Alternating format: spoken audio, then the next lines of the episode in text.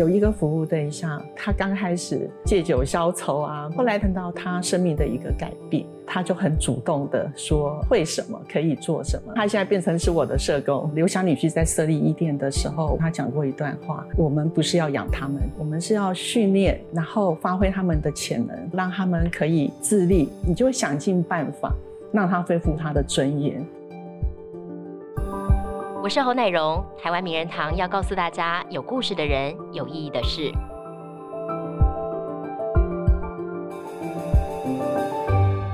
台湾的伊甸基金会呢，是当初由已故的轮椅作家杏林子刘霞女士呢所创立，创立至今已经四十年了。而这四十年来，他们帮助了很多身心障碍的朋友以及弱势家庭，可以自立，可以在这个社会当中呢得到更多的温暖跟帮助。我们今天非常开心，请来的是伊甸基金会的执行长钟艳斌女士，来跟我们分享这一路走来的故事。欢迎执行长。大家好，各位观众好。执行长好，执行长，我在做这一集的功课的时候，我在上网一直找，因为我发现很多的观众朋友对伊甸一定有所了解，就是了解到你们在帮助身心障碍的朋友。但有一个影片让我印象好深，那是几个月前你们拍摄的一个街头实测的影片，然后里头是有一些。演员他们去扮演身心障碍的朋友，那他们在生活当中遇到的困境，嗯，要看看路人怎么反应。是，结果那个影片说真的，我真的看没几分钟，我就真的觉得心里超感动。嗯，呃，是不是执行长先跟我们聊聊，当时这个影片内容是讲些什么？里面有没有什么让你最印象深刻的片段？其实一电机会觉得说，我们要给呃，就是我们的服务对象唯一能做的，因为呃，他们在日常生活当中。一定会面临社会对他们的看法，尤其是身心障碍朋友。对，那我们就想说，透过这些实测的影片，知道说，哎，他们看到身心障碍朋友的反应是什么？嗯，那那呃，如果要协助身障者，会有什么样的一个一个方式？对，那其实所以这个影片我们呃就拍了，呃，他们可能去咖啡店啊，然后去买东西啊，然后。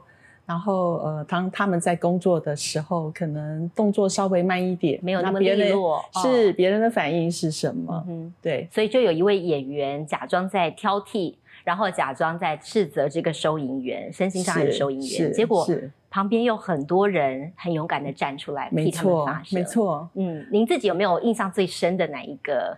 案例出现在脑海里。其实我印象最深刻的是那个爸爸，他讲话的内容，我觉得大家就觉得台湾的社会真的很温暖，嗯哼，而且愿意给机会。爸爸说了些什么？记得吗？嗯，爸爸说家里有特殊的孩子，嗯哼，应该鼓励他们走出来。对，因为这个人生病了，不是他个人生病了，不是他个人的事情，呃，整个社会、整个环境可以一起帮他，都有责任。而且，呃，即使他遭受一些异样的眼光，可是他说，上帝给你很好的爸爸，给你很好的长辈，对，所以，呃，是有一股力量可以支持他走出来的。嗯，我觉得这个让我觉得很感动。的确，我们一直也觉得说，障碍不是个人的问题，对，它是跟环境互相交错的。嗯，对。那另外还有就是说，有个妈妈带着身心障碍的孩子去到咖啡厅，结果被邻座的客人给斥责了。是，那旁边就有顾客同样很看不下去，跳出来替他讲话。是，那希望那个人可以比较用多的同理心去看待这群朋友。我觉得这一切都在提醒大家，其实生活当中你一定也遇过这样子的情况。是，那个执行长是不是帮我们讲一下？就是说，伊甸啊，其实。每一年哦，我看到的数据是每一年国内国外帮助超过六万名的身心障碍朋友跟家庭。对，我们主要从哪一些方面来着手给他们协助？其实当初呃刘翔女婿在设立伊店的时候，我印象很深刻，他讲过一段话，他说：“呃，我们不是要养他们去救济他们，是我们是要训练，然后发挥他们的潜能，然后让他们可以。”呃，自立，而且是很开心、很快乐的，对自己有信心，可以在社会上做一个顶天立地的人，是有这样的机会，所以他才会把基金会取名为伊甸基金会，希望变成他们的伊甸园。是，其实那个背后代表的概念，呃，如果以以社会工作的专业而言的话，我们就是用优势观点，看到他们可以做的事情，不是看见他们失去的。那呃，也是一种真能 empower 的概念，就是我们怎样在他所拥有的优势上面去去给一些训练，去强化。大家都不一样，可是他可以发挥他他有的能力。嗯，那基金会在做很多的事情，也是秉持是这样的概念。对，所以一定刚开始是在做身心障碍朋友的职业重建。嗯哼，那个是在四十年前，我觉得现在回想起来，觉得创办人很有眼光，因为那时候就开始我们有职业电脑职业训练班，觉得身障朋友不是只能做。呃，现在的所谓的街头街头卖奖券，还是一些很低阶的工作。他看到的是说，因为那个时代很多都是小儿麻痹的肢体障碍朋友，会觉得说，虽然我的肢体受限，可是反而有一颗非常聪明的脑袋。嗯哼，对，所以一天很早期就就就开了很多的电脑的职训班。那那接受训练以后，所以基金会在在电脑化的过程。我记得我们第一套的人事系统，其实就由电脑职训班的学员结训以后，他在一点把它创造出来的。哇，所以很有成果，可以直接回馈给基金会。是，然后我觉得那是翻转、翻转、翻转这样的一个概念。是，所以从职训开始，然后慢慢的我们接触到了有有有成人的职训，那也看到有一群人他需要的是接受照顾的部分。对。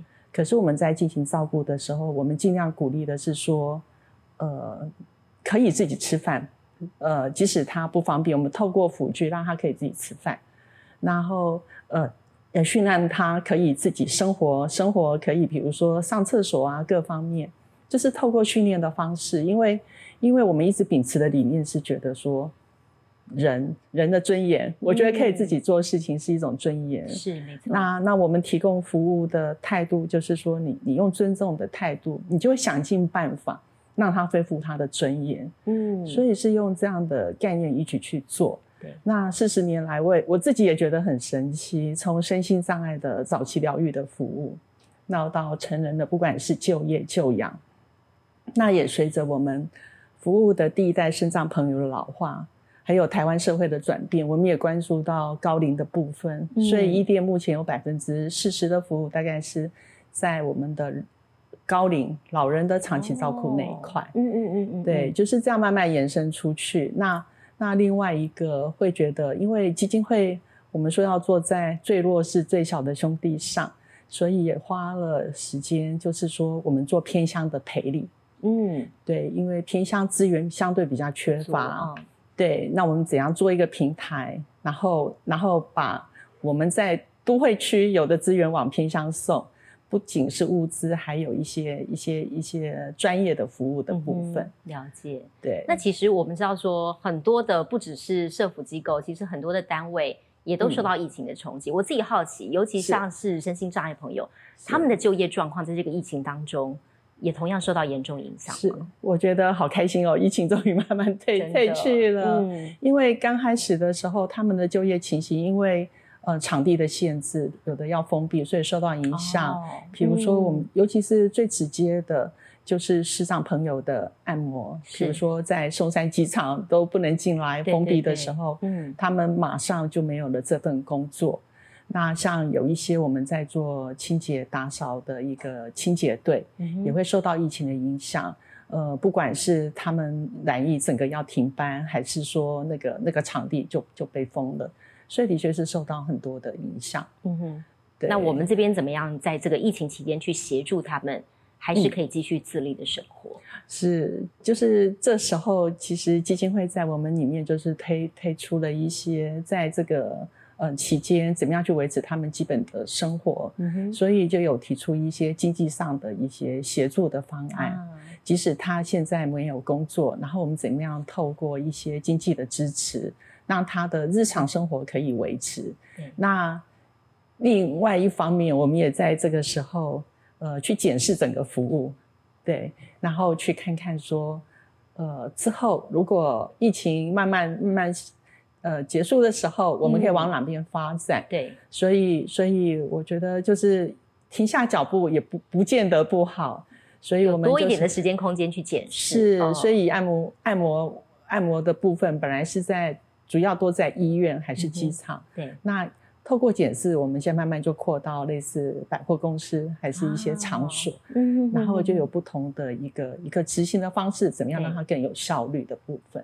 对，那机构本身呢有受到影响吗？因为很多的部分可能是来自民间的捐款，是，对不对？那这个部分同样受到冲击，是不是？是，这个冲击反而是更大的，因为只要一声令下，你你那个，比如说我们日间很多的。长者是还是早疗的孩子要来来来日间接受一些服务的，对，就只能待在家里，没有办法来。哦，对，那我觉得也要拜这这个时候的科技支持，还有我觉得同仁非常有创意，马上转身变成直播主，直接上线了，是不是？是他怎么样抠家长，然后这个孩子在家里，那我们就设计了很多的学习包，先把它邮寄，就是。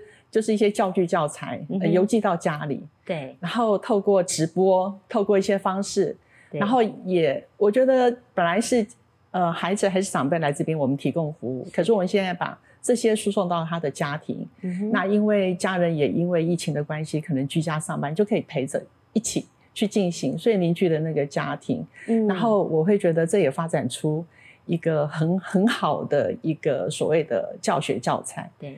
那这个到目前为止还有很棒的运用，因为偏乡资源缺乏，人力资源更是缺乏，也是因为这个疫情发展的这些东西，所以呢，我们现在就可以在马祖、在澎湖，然后可以把这些也提供在在地有需需求。那即使说人力比较缺乏的时候，还是可以透过视讯的方式。呃，有一些服务的传送，所以包括社福机构也要滚动式的调整，因应时事来做一些改变。是啊，那你从一开始，你还是要接触个案嘛，就是亲自的去访视这些个案。是，这过程当中有没有让你印象最深刻的，或是影响你最大的案例？有没有？嗯，我觉得有，到目前为止都一一直持续着。其实，嗯，台湾原来因为医疗的发达，所以后来的身障朋友。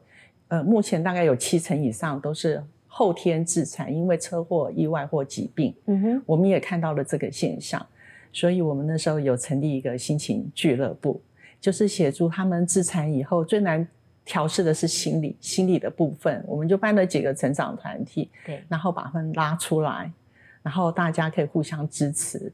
那在那个过程当中，我会觉得，嗯，我我的感动是，呃。有一个服务对象，他他刚开始是他的姐姐帮他报名的，因为他总不能一直在家里。对。然后呢，就是借酒消愁啊，不然就是想要想想要对伤害自己，对，可是自己又下不了那个手。嗯。后来他来了，然后认识一个跟他有同样经历的朋友，得到支持。那支那得到支持之后，其实真的是会看到他生命的一个改变。那个改变就是。嗯，他得到别人的帮助，他会想说：“我可以做，我可以做什么？”嗯，对，所以呢，他就呃，他就很主动的说：“呃，他会什么，可以做什么。”那我们这边也适时的调整，比如说刚开始的时候，我们就很主动的办很多活动，可是后来就把这个怎么要进行活动呃的权交给他们啊，所以他们办的反而更精彩啊，对。对，那其实这样的服务对象应该就是以我们也就是结案结案了。可是我觉得很特别的是，他们成了一群互相支持的好朋友。嗯，那前几年，其中有一个一个一个一个我们的服务对象，他住到一个养护机构去，因为他的身体一直在退化。呃，那那那这个这个呃，我刚才讲的那一位。我觉得他现在变成是我的社工，他来找 大家啊，说我们要不要一起去探视他？是，对，他也变成付出温暖的那个人了。是，而且不是我们抠他，是他抠大家。然后我也我也见识到他的魅力，因为因为去探访完了以后，我们就一起去餐厅用餐。嗯哼，呃，那家餐厅有他专属的位置。然后，其实他是在某个捷运站，就是他平常维生是在卖彩券，对。可是我我我觉得很很值得，就是就是一种很温暖的回馈，是他带我们去吃饭，那个店长认识他，他有他专属的位置，对，让他方便的，而且还送他小菜帮我们夹菜，所以就看到他从一个需要被帮助的人，到现在他可以。反过来为这个社会做付出。其实我觉得这也是社工员心里一个很大的安慰跟鼓励哦。没错，但其实很不容易，因为我觉得做社服人员啊，其实心理素质要很强大。我好奇是你们一开始，因为这些个案，我觉得因为很多的关系，他们可能不是那么容易跟人家拉近距离。你们在这个时候一开始，你们怎么样先去打开他们的心房？我会觉得是自己的心态，就是就是是你的专业懂什么，你要给他们什么。我觉得刚开始是一种倾听，还有一种陪伴，嗯，然后你对他们的态度是尊重的。当那个信任关系建立起来的时候，他们就慢慢会去呃释放自己的呃心里的担忧，就是那个心才会打开。那心打开的时候，你才有办法跟他一层一层那个建立深化关系的时候，对，去提供他比较需要的嗯协助。那在提供协助的过程，就就一直提醒自己说，嗯，主体是他，你是支持者，所以不要反客为主。对，所以会调整那个节奏跟那个频率。对对，然后他需要的时候，我我觉得最后就是让他自己有一个内在动机。嗯，因为人生会发生太多的事情，你没有办法永远在旁边帮助。没错，可是他有解决这个问题的能力，然后他对自己有信心，觉得他可以的时候，我觉得那就没有问题了。哦，但这当中肯定也有一些会让你觉得很挫折的时候，这样的个案也有，对不对？有啊，呃，有没有让你印象深刻的，跟我们分享一下？应该是说，我们提供服务的时候，他是带着有色的眼光来看，是说。呃，你为什么要对我那么好？像有一个阿妈带她的孩子来做早期早疗，就是零到六岁的早疗服务。那她觉得你们到底企图跟目的是什么？到底要什么？到底要什么？为什么不用钱还要去训练我的孩子？他会充满了很多的疑惑。对，那你跟他去谈的时候，呃，他会不相信，因为可能他以往的经验让他有很多被骗。呃呃，被被推销买什么东西，还是一些一些一些一些挫折感。对，所以那时候会觉得说，哇，一直一直一直花了半年的时间，他的门还是关起来的时候，其实是会有挫折感。对，可是可是我觉得，嗯，我觉得等待很重要。哎，对，就是就是就是等待。嗯那他也会在那个过程一直一直犹豫怀疑。对，所以所以那个时候会觉得很无力。对，然后会觉得你明明要提供协助，为什么被否定？嗯，对对对。那有些就就就跑掉了，可是有一些这样子的案例。对，可是有一些就就就留下来。那留下来那个反差就就是很大。对对。那这过程当中，你们在觉得很无力、觉得很无助的时候啊，嗯。我觉得社工人员也要自己去强化自己的内心，对不对？是。你们通常在机构里面会怎么样去做？然后也协助我们在提供服务的这些社工人员，可以让他们自己更有信心的去提供这些协助。我会觉得给社工人员的所谓的在职教育训练，不只是专业职能的提升，对，应该也是包括这部分。就是，嗯，你在用心为人服务的时候，你。你的自我觉察是什么？你有没有察觉到自己的压力？对，察觉到自己的不舒服。为什么不舒服？是跟你自己，我们自己每个人都有自己的家庭，会不会跟那个你自己的价值观是有一些冲撞的？那这个这个东西跟你的专业中间的关联是什么？所以我觉得第一步最重要的是那个自我觉察的部分。对，当你察觉到的时候，那你可能要建立自己的。支持系统，那支持系统就包括说，你对什么是有兴趣的，在那个环境，你的压力是可以释放的。对，当你遇到这个状况的时候，没有人倾诉的时候，你可以做什么？对对，那那这个就是说，我们会在一些在职教育训练的课程，会提供这样的一个一个一个部分。嗯，那如果以基金会的制度来讲的话，呃，我们做的很多员工的协助方案，比如说我们有一个二十四小时的专线。For 这些社工员的是不是？呃，不是，for 全部的员工。真 的。OK，他们也需要跟外部的一个很专业的一个一个资商的咨询顾问公司签约。那那那我们就是有一个二十四小时的专线，他可以随时打电话去问任何的问题，比如说呃，他工作上的压力，他跟家人的亲子关系、人际互动，他的感情，还是他遇面临什么样？呃，有可能是法律的咨询，是是是，对他可以打电话去，哦，这很重要，对，嗯然后就提供他们协助。对，对，那另外一块，我会觉得，其实我觉得伊甸基金会跟其他基金会很不一样的地方，是我们有一个双服的文化，嗯哼，因为呃，给资源，给给一些服务，那就是呃解决问题吗？可是你要去改变一个人的人心，就是基金会是呃是我们有一个诚根，每天都有一个成根，那也把那个信仰的部分放进来，因为嗯可以改变人心，跟提供一个源源不绝的那个爱的源头的，嗯，其实是要靠靠靠一些精神的力量在那嗯边。了所以，不管在基金会工作的同仁，他是基督徒还是不是基督徒都没有问题。嗯。呃，其实我刚刚进基金会的时候也不是基督徒，嗯。可是我很享受那个时间，就每天半个小时到一个小时。对，我们要外出的时候，还是我们要工作的时候，呃，你可以把你心里觉得今天的工作让你很担心的地方，就嗯。透过祷告的方式、说出来，然后我们就彼此。然加油后，然后打气，加油打气，然后就觉得很安心了，因为那个是一个彼此打气，然后我们嗯。可以彼此分享，除了工作以外，嗯，就是自我揭露的那一块，比如说，嗯。哎、我的兴趣嗜好是什么？对，我是在什么样的家庭长大的？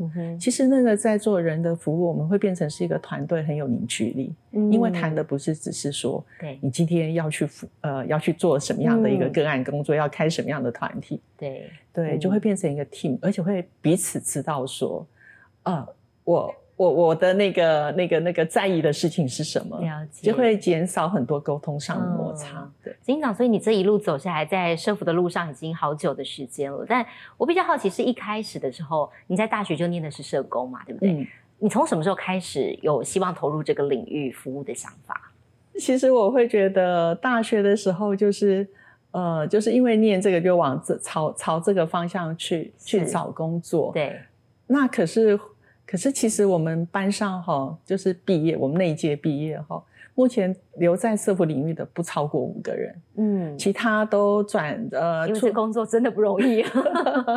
嗯，呃对转转念国贸啊，因为你在进修，还是去念了最流行的一个一个电脑的部分。嗯那那我会我我也在想，为什么会会留下来？对，我会，我有时候会觉得可能跟我的父母有关系，嗯因为我的父母就是很单纯的公务人员，对，然后我们就住在那个那个那个那个公家的宿舍里面。然后我觉得我爸爸还蛮热心公益的，他常会主动、呃，比如楼楼梯间有什么问题，他就会去去去去修。那我会觉得说，很像我自己对人是蛮有兴趣的，嗯，然后因为父母给我很多的温暖，然后我就觉得，呃，慢慢在做这个工作的时候，你会觉得他对你的生命是有影响的。没错，对，那那我觉得，呃，就很享受那个那个过程，虽然当中会觉得好辛苦啊，然后然后有很多的无力感。嗯哼，警长，我们除了刚刚聊的一些个案服务之外，其实伊甸也参与了一些重大的灾难事件的协助。那包括就我了解，在东兴大楼倒塌的时候，你们也曾经到过现场。那是一个什么样子的服务过程？嗯，就是东兴大楼倒塌的时候，嗯那一天的时候有接了台北市政府的一些方案，呃，那这个过程就是动员，那我们就是到了现场看看现场的家属嗯有没有什么需要可以协助的。对，那相对基金会这部分也募集了一些物资，包括水、食物各方面，那也一起带到这个当中。嗯哼，那嗯，你说去的时候可以做什么？嗯其实我们就穿着那个背心，让他知道说有需要的时候就有人在这里。那我印象很深刻，我们那时候去做的真的是一个一个陪伴，就是他们都坐在呃东西大楼的对面，在等那个挖土机挖出什么来。对，嗯那那我们也坐在那边陪着他们一起等。嗯对，那那我觉得陪伴陪伴其实是一个一个一个一个观察。对，对，那他需要什么的时候就，就就递给他。对，那会不会其实心里也有一点无助？会不会在那时候，其实能做的好像也就只能陪伴，没给不了太多东西。是？而且嗯你说太多的话，我觉得对他们而言是干扰。嗯嗯，对，可是当有人坐在旁边，我会觉得，因为因为因为有些人他很像，呃，他想说话的时候，他有一个倾诉的对象，嗯嗯，对，这已经是当时候能够做的最多的事情了。呃，就是就是陪。那那时候，呃呃，在那边我们也比较主动的设计了一些一些一些方法，比如说嗯。他可以写一个他他祈福的卡片，啊，对，就让他透过对对有一个抒有一个出口，出哦口，那嗯透透过那些祈福的卡片，我们就把它挂在一棵树上。嗯嗯，对那对他们而言，就是就是有一个盼望，有一个希望在那边。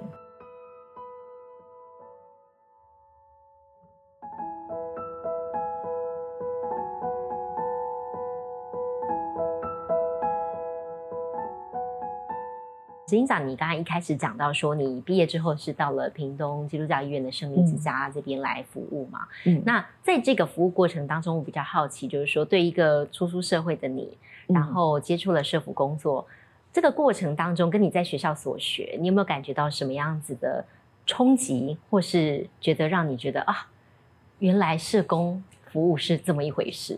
是因为屏东基督教医院是我呃，应该是说很正式的第一份工作。对。那那去那里的时候，其实呃，我那时候的主任是刘侃，他是刘霞的弟弟。弟弟，对，那我只是很惊讶，我以为主管是高高在上的，嗯可是他每天晨昏定型那些服务队住在那边的国小国中的孩子，每天他最早去，然后晚上等到全部人睡着了，呃，他他一个一个去去巡房，啊、像个爸爸一样，嗯，是，对，可是就是那个是他很温暖的部是。分，可是他又有另外一个很前进的部分，是，他他透过教会系统去找了美国西北大学一个很顶尖的物理治疗师，然后在胜利之下盖了一个温水游泳池，去帮他们做水疗、做复健。这么棒，是哦，那我也看到了那个传教士奉献的精神。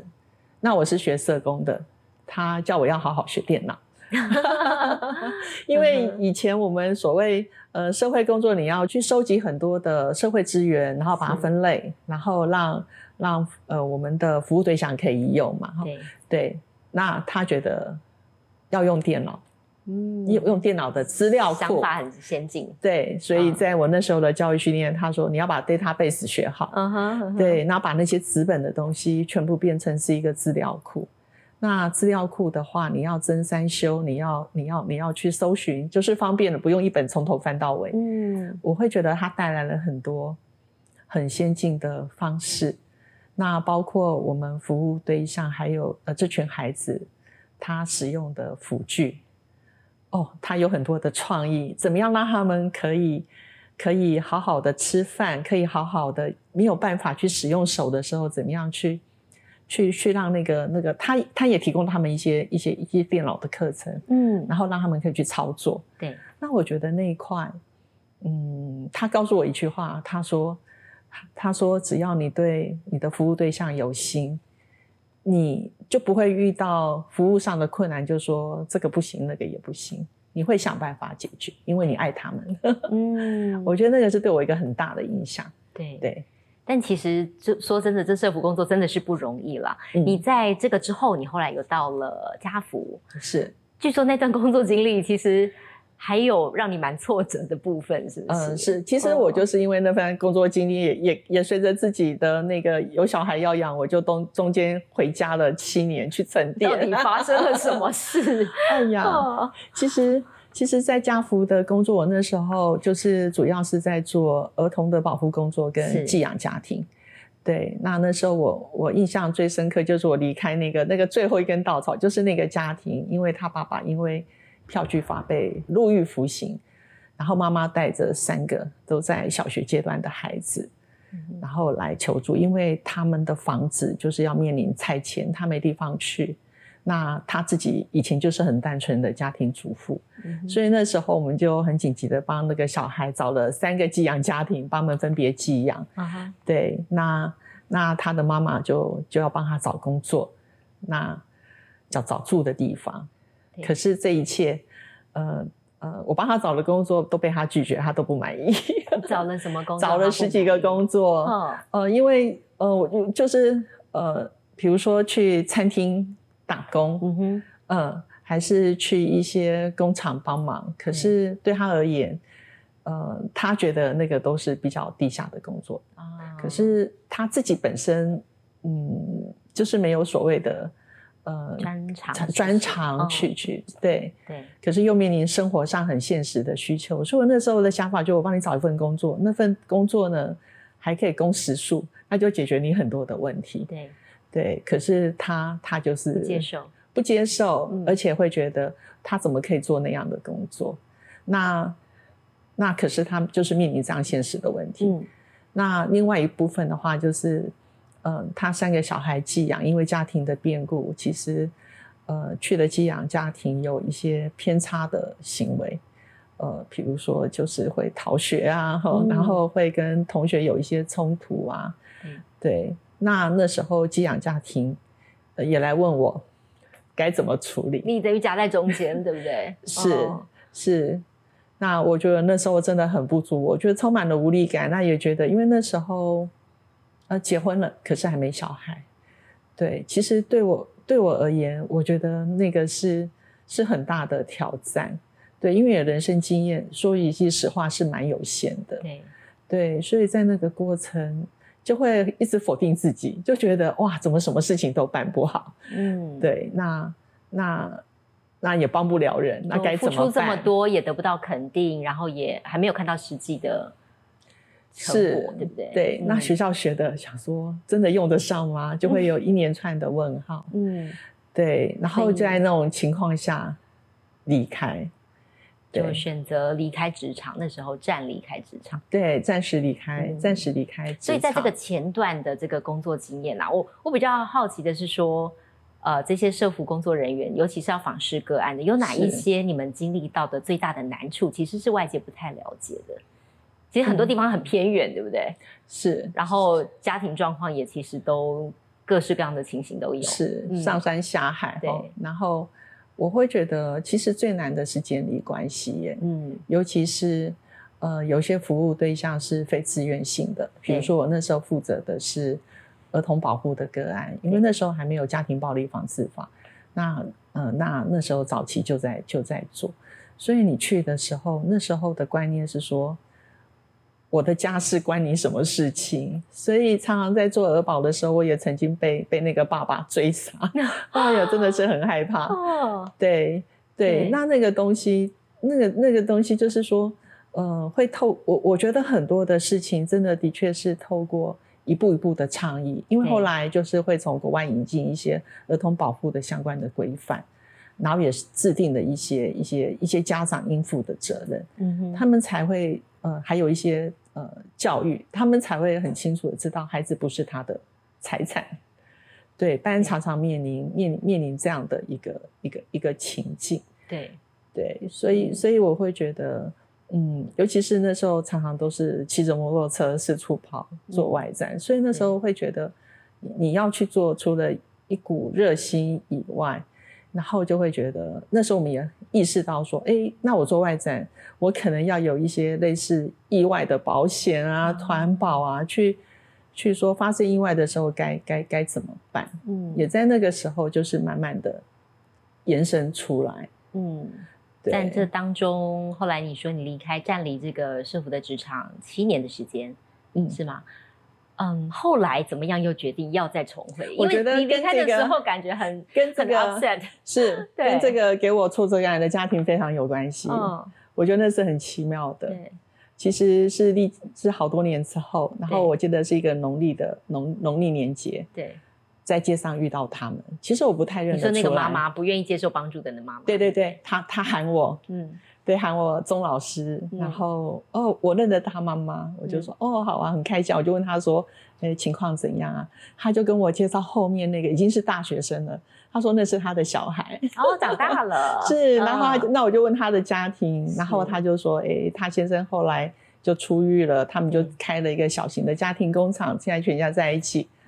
呃，就是过得非常的顺利。嗯嗯嗯那会让想要让我重回这个助人的领域，是因为他说谢谢你，因为我觉得我什么都没有做，你知道吗？你离开的时候并没有改善状况，是，可是他说，如果不是你，你陪伴我，然后接受我的那个那个呃，当做他情绪的出口，是他说有人居然愿意这样帮忙我，为什么不帮忙自己？所以我离开以后，他自己帮忙他自己。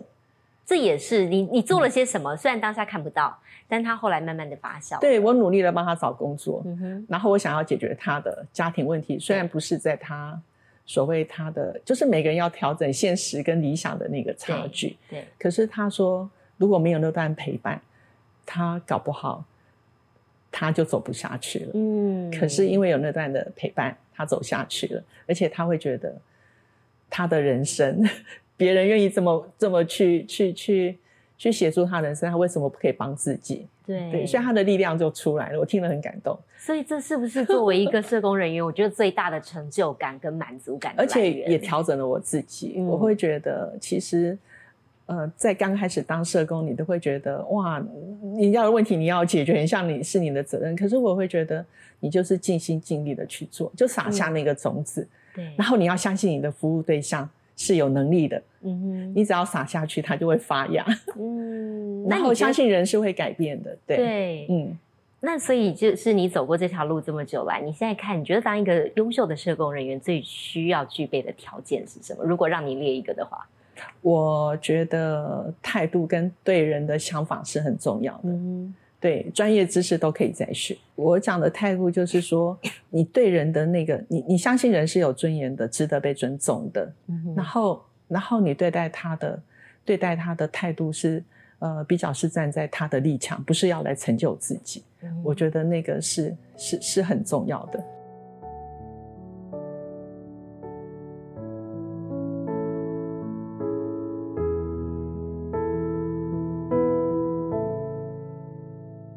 作为这个付出的社工人员，其实很多时候你们也需要被肯定，也需要被看见。那我想问执行长说，在这个路上啊，虽然很多时候你在扮演陪伴别人的角色，你自己有没有哪一段时间是其实你自己也需要人家陪伴的时候，然后去回想那个过程，你又得到了什么样子的陪伴跟帮助？我说我很幸运，是我觉得我的父母就从小在陪伴我们成长，然后他们比较民主。所以我在从事这个行业，他们虽然不理解，可是他们用的方式，就是当他们不安心的时候，呃，他就他他就去看你找你，他们也会担心你哦。其实那时候会会会，对，因为因为在那个年代，这个工作对他们而言，很像不是一个职业。呃呃呃，就是社工跟职工常常分不清楚。对，他们用的方式，我觉得那那个是一个一一个一个一个陪伴的方式。当你遇到挫折困难的时候，那我觉得家人是一个很大的一个后盾。嗯哼，对。有什么印象最深的画面出现在你脑海里吗？呃，我就记得那个那个纳利风灾。其实我在伊甸的第一个服务的场域是在巴德路三段的我们的一个巴德服务中心。那时候真的是整个水都淹上来了，心里会会会担心。嗯哼。然后我先先在家里看到了，他二话不说就就陪着我来这边，然后一起整理。对。那有一些真的是没有办法挽救的一些文件资料，对。嗯，他也他也会安慰，然后然后我会觉得在工作很忙的时候，呃，他都不说话，我觉得那就是一个很好的 在旁边陪伴。对，然后当当你需要他，比如说我们办活动啊，需要他开车啊，需要他当志工啊，他他他愿意付出他的时间上来，那我觉得呃。应该说那是我喜欢的陪伴。嗯，那如果你说真正的陪伴，我也是在这整个的服务过程，发觉自己很有限。嗯，所以嗯，在在几年前，呃，我成为基督徒，那那时候呃，因为面临我妈妈的去世，还有一些呃，服务了那么多的服务对象，会觉得人好有限哦。嗯，对，所以那个信仰对我而言是一个很大的陪伴。嗯，对，了解。嗯，那在这个过程当中，其实执行长也不断的在进修，因为，嗯，你不只得要服务你要服务的对象，其实在这个领域，你还是不断的要继续往前进。是你后来在五十三岁的时候，你决定要去念书。嗯，这个念书的过程让你得到哪些收获？那你后来中断之后再回职场，那个不同的感受又是什么？是因为在一线工作的时候，我会觉得有很多，就是你会很很及时的反应，跟去提供服务给服务者，比较少时间静下来思考。对，那那时候，呃，随着在一店工作的资历，那那就有一些管理的工作，可是这个是原来你所学没有的，所以那时候就就就回学校去念书，因为念哪一个方面？呃，非营利组织的经营管理，对，因为我很想知道说，哎，这个有哪些学历？然后，然后我觉得那那个念书，我觉得是一个对的选择，因为老师提供了很多的架构，可是你的整个服务历程是有血有肉的，你就可以在那个架构里面去整理自己的知识经验。嗯哼，那那个整理，你其实也是把自己的工作还有个人也也也检视了一番。所以我觉得那个最大的收获是你透过一个比较有系统的方式去整理那些那些那些你过往的经历。嗯哼。所以在再回过头再重新投入的时候，我觉得嗯比较笃定。对，你知道你自己在做什么。嗯。对，我觉得那是一个很大的收获，然后也会去检视，呃，怎么样做是呃所谓更有效能的。嗯。毕竟基金会真的是。呃，社会大众他们的捐助，哈，对对，那我们那么那么那么善意的这个资源，我们一定要用最有效的运用，嗯，那我会觉得这是对社会的一个责任。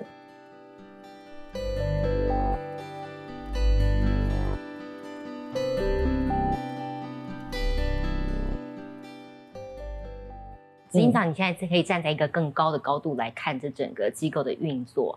那您认为，其实二零二五年的时候，台湾就要迈入超高龄社会了。是。那这个部分对于基金会的这边来说，你们又想要做些什么？未来有些什么样的规划？有没有？嗯嗯，我觉得迈向高龄的社会，嗯，这件事情，呃，我们目前就像这几个词，共好同行。嗯，我们我觉得最期待的长辈是他可以过如常的生活在社区里面。嗯哼，对，那要在社区里面，我们一定要跟社区合作。所以在我们整个组织社区设计是分区的，就是说你要接地气，了解在地的需求，然后跟在地的提供不同服务形态的呃我们的伙伴一起一起为我们这群呃超高龄的长辈，他可能有。呃，居家到家里的可能有到机构的，然后可能有的是白天来，然后晚上就回去的，各式各样多元的服务。那他们可以得到一个真的是一个，呃，他们很享受的那个、那个、那个人生最后的那个阶段。嗯哼，对。那这个不是基金会一个人就可以促成的，所以，所以我们很希望，呃，可以有是那样的一个平台，然后大家一起协力去把这件事情做好。嗯，那做的时候。也回到，呃，基金会设立的初衷，就是那个不是一个一个只是身体上的照顾，我们希望我们我们所所做的是一个整合式的，是一个身心灵，它可以结合在一起的。嗯，我觉得很多人他在身体衰败的时候，其实他的心理如果很丰富的话，呃，那个那那个开心会更胜于过往，他是有力量继续往前走的。